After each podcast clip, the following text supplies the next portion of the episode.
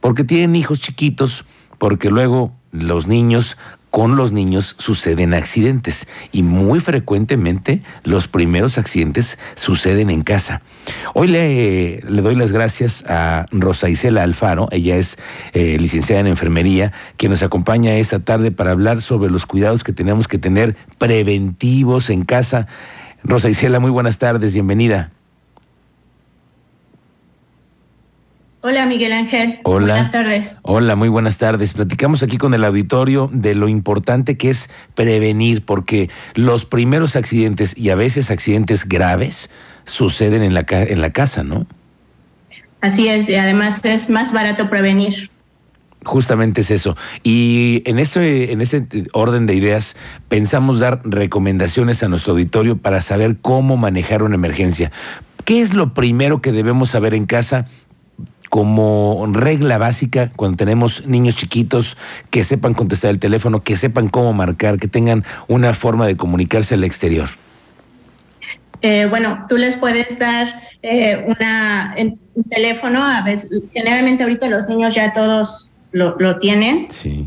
Este, puedes enseñarles cuál es el número de emergencia al que hay que llamar si sucede algo, pero también hay que educarlos mucho para evitar que hagan eh, las llamadas de, de broma, Sí, que claro. además creo que ya tienen este una sanción y además identifican muy fácil porque salen del, del número de celular.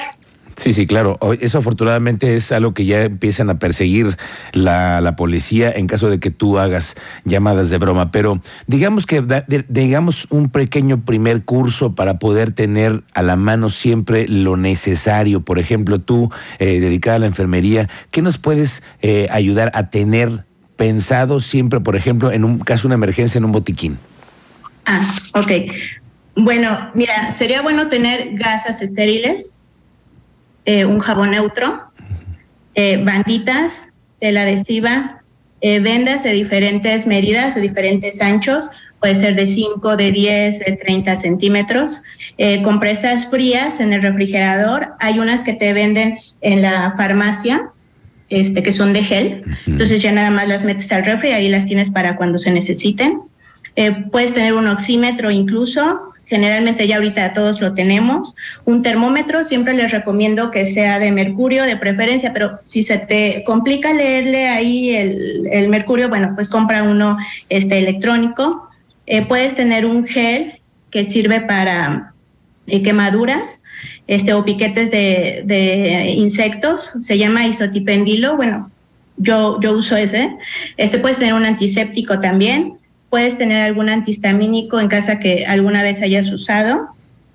Eh, hay gente que tiene eh, alergias ya muy graves y el mismo doctor les da eh, una inyección de epinefrina que es este para urgencia, la puedes tener también ahí en tu botiquín, este alcohol, algodón, guantes de preferencia de nitrilo, porque hay unos que, bueno, los de látex, hay gente que es alérgica al látex, y también puedes tener un botecito de árnica que también sería muy bueno.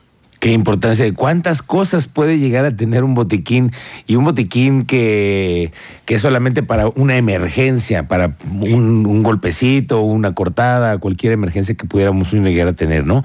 Claro, y, y además hay una cosa que es muy importante, que si usas algo, hay que reponerlo así casi que, este, luego que acabas de usarlo, lo repones, porque si no al rato ya no tienes nada y sucede algo y ya, pues cómo lo, lo, vas a solucionar. Claro, hay que verificar seguido, este, igual las fechas de caducidad, si tienes algún medicamento ahí, checar eso, y siempre hay que tenerlo a la mano en un lugar accesible para el adulto, no que esté escondido ahí atrás del closet, sino donde tú lo puedas agarrar fácilmente. Claro, y sobre todo cuando tienes visitas, que llega la familia de otras partes, que de pronto hay más gente en casa, vale la pena siempre tener surtido el botiquín como una medida preventiva siempre. Siempre es más fácil poder tener el control de cualquier emergencia. Oye, y tú, eh, ¿qué, en las experiencias que tú tienes, cómo sería bueno capacitarnos en casa? Digamos que un día tuviéramos una plática papá, mamá, con hijos y hablar de los temas que son importantes atender en cualquier emergencia en caso de un siniestro. ¿Qué, ¿Cuál sería la sugerencia para una familia? Bueno, lo que yo les recomiendo es que tomen curso, algún curso, el más básico de, primeros auxilios. Este, de verdad que es muy benéfico. Eh, igual, por ejemplo, en el trabajo, si los envían al curso, aprovechenlo así al, máximo, participen en las actividades y pregunten todas las dudas que tengan, porque sí me ha pasado eh, que a veces llamas a las ambulancias y no llegan a tiempo, puede ser por el tráfico, eh, puede ser porque incluso no encuentran la dirección. O a veces no hay unidades disponibles. Ok, entonces de esta manera ustedes pueden hacer más por su familiar a diferencia de que no supiera nada. Claro, porque siempre no, no, falta que llega el curso de primeros auxilios en la oficina y que le anda la gente dando la vuelta, pero es muy básico tenerlo eh, como un checklist siempre en la vida, ¿no? Tener este una refrescada de pronto vale la pena en un, en un curso de primeros auxilios, a veces con la familia. También los, los hay en muchas instituciones, ¿verdad?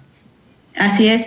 Sí, hay, hay este grupos de paramédicos que también ya te dan el curso, este, en, en este, en el trabajo o a veces los puedes contratar y a lo mejor te pueden dar alguna plática. Claro, muy bien, pues me parece una muy buena recomendación ahora que tenemos temporadas vacacionales para tener estos tips en casa. Rosa Isela Alfaro, enfermera, gracias, muy buenas tardes.